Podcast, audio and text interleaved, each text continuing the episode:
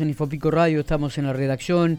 Eh, en, la introducción al programa de la mañana de hoy hablábamos sobre el accidente, el fatal, la tragedia tremenda que ocurrió en Ruta Nacional 188, que cobró seis víctimas de, nuevo, de nueve integrantes en dos vehículos que viajaban eh, fue tremendo. Y el fiscal que intervino en la causa y que, estuvo en el lugar y que trabajó prácticamente durante cinco o seis horas allí fue eh, el fiscal Juan Pellegrino, a quien tenemos en, comunicación. Juan, gracias por atendernos. Buenos días. Buenos días, Miguel. Gracias a vos y saludos a toda tu audiencia. Igualmente, eh, que tengas un feliz año. Gracias, igualmente. Bueno, que, que, a ver, para, para refrescar algunos conceptos y, obviamente una de las noticias positivas que podemos rescatar en la mañana de hoy es que me confirmaba que le habrían dado de alta a, un, a uno de los adolescentes que viajaban en el Toyota Corolla, ¿puede ser? Así es, así es. Esto fuimos informados por el comisario Arangues en el día de ayer, si no me equivoco, de que a uno de los adolescentes que, que era uno de los ocupantes, que uno de los ocupantes, era uno de los ocupantes del Toyota Corolla, eh, habría sido dado de alta. ¿eh? Esa es la, sería la noticia. El resto de los, eh, bueno, el resto de los ocupantes, el Toyota Corolla tuvo una, lamentable tuvo el, tuvo el desenlace fatal en relación a una niña de tres años. Eh, y después hay un niño de nueve que se encuentra internado en el Hospital Gobernador Centeno, de aquí la ciudad General Pico. Y el conductor del auto, Pablo Slavic, se encuentra internado, me parece que en la UTI de la Clínica Santa Teresita. Ah, bien. Bien, bien, o sea que eh, el adolescente que fue a alta tendría cuántos años? Porque si no me equivoco, 14 años. 14 años. De edad. Perfecto. Eh, y había otro que había salido ileso o, estaba, recuperado, no había, no, había sufrido lesiones. En realidad, eh, de los cuatro ocupantes, como te decía, hay una niña sí, sí. lamentablemente falleció, falleció. tres años. Hay un niño de nueve internado en el Hospital Centeno, ah, el chico dado de alta, el adolescente dado de alta y el conductor del auto, que está en la UTI de la, de la de Santa Teresita. ¿Se pudieron comunicar con los familiares? Hubo en algunos momentos bastante dificultad para hacerlo, ¿no? Sí, no, pero se estableció contacto. Sí, sí, ya hubo contacto con, con las dos familias, con las dos familias. Bien. Eh, ¿Ya los cuerpos fueron trasladados a las localidades de Mendoza? Recordamos que en el Citroën C3 viajaban cinco personas, cuatro adultos y un nene, un bebé, ¿no? Sí, en realidad eh, es, en el Citroën C3 circulaban cinco ocupantes. Cinco. Eh, hay un, si no me equivoco, es un niño de cinco años de edad, una niña de 11, un adolescente de 16 y dos adultos. Eh, estuvimos en contacto, creo que en el día de la mañana de hoy, eh, con, la, con la intervención del, de Guillermo Komarowski, del otro fiscal de la temática. Eh, se ha recibido a la familia, creo no equivocarme, a la familia relacionada con los Ripoli, con el Citroën C3. y estaban en coordinación con respecto a ese tema. si bien es cierto, la verdad que no, entiendo que no es un detalle de demasiado interés, porque que tiene que ver con algo que es lamentablemente desagradable, pero sí, sí, ya ha habido contacto en ese aspecto con la familia. Perfecto. Eh, Juan, ¿nos podés contar un poquito cómo fue la mecánica del accidente, de lo que se sabe? Bueno, Miguel, en realidad, esto yo lo, he repetido con, en todas las notas que hemos dado. Nosotros, por una cuestión de prudencia además, nosotros tenemos eh, que fuimos informados, 7 de la tarde, 19 horas del día viernes, un accidente con, con resultado fatal. Esto fue en el kilómetro 465 de la Ruta Nacional 188. Y hasta ahora lo que hemos podido determinar es que los vehículos involucrados fue un Toyota Corolla con las personas que te mencionaba, que circulaba de oeste a este, que siempre explico, como quien iba de, desde Mendoza hacia Buenos Aires, y en sentido contrario circulaba un Citroën C3 con los ocupantes que te indiqué, que lo hacían en sentido contrario, o sea, como quien circula desde Buenos Aires hacia Mendoza, de este a oeste.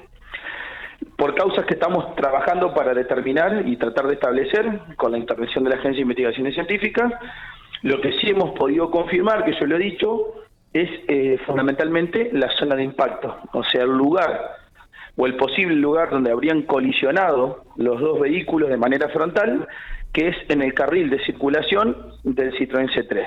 Eso es lo que yo puedo confirmar, lo que objetivamente tenemos hasta el momento. Después, oportunamente, hay que profundizar con la pericia accidentológica y demás, y con otras medidas probatorias.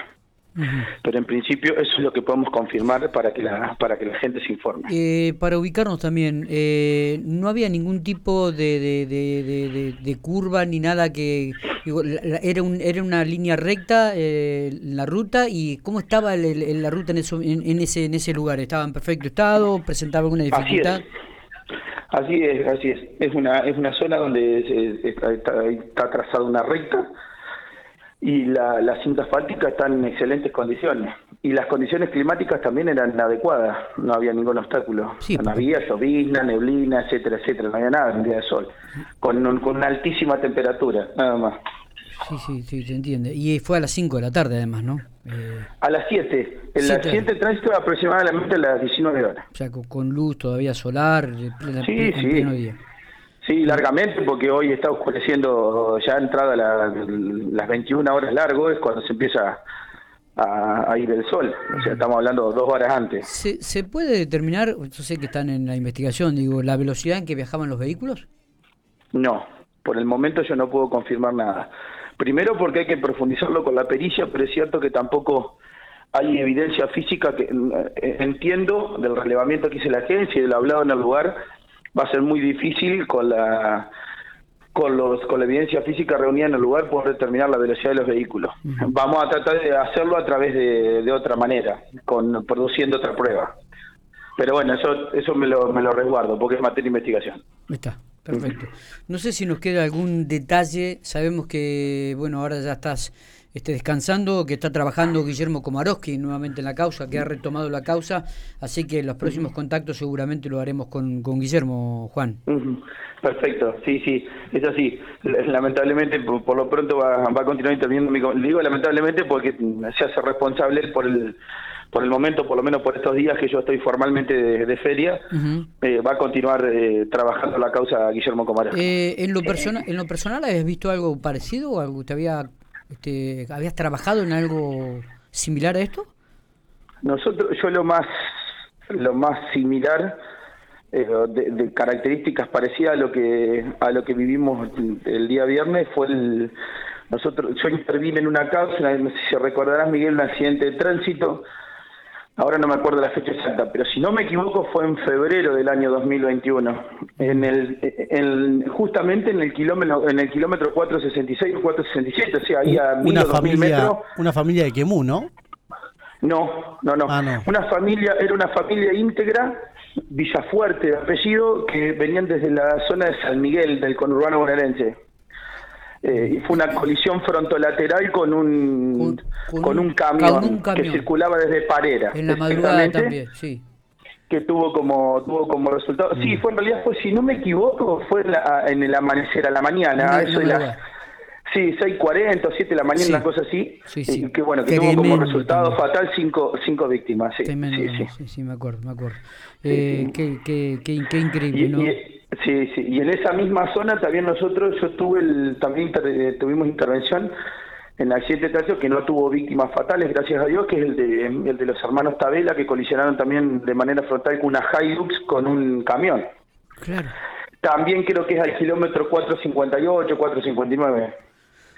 Eso me parece que fue en octubre del 2020, si no me equivoco.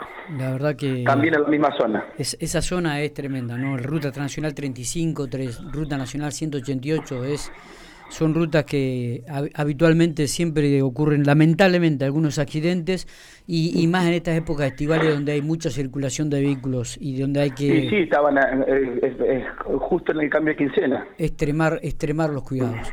Eh, Juan, muchísimas gracias, eh. abrazo grande por, la información. Por favor. Saludos a todos. Muy bien, el fiscal Juan Pellegrino entonces hablando un poco sobre este terrible accidente ocurrido allí en...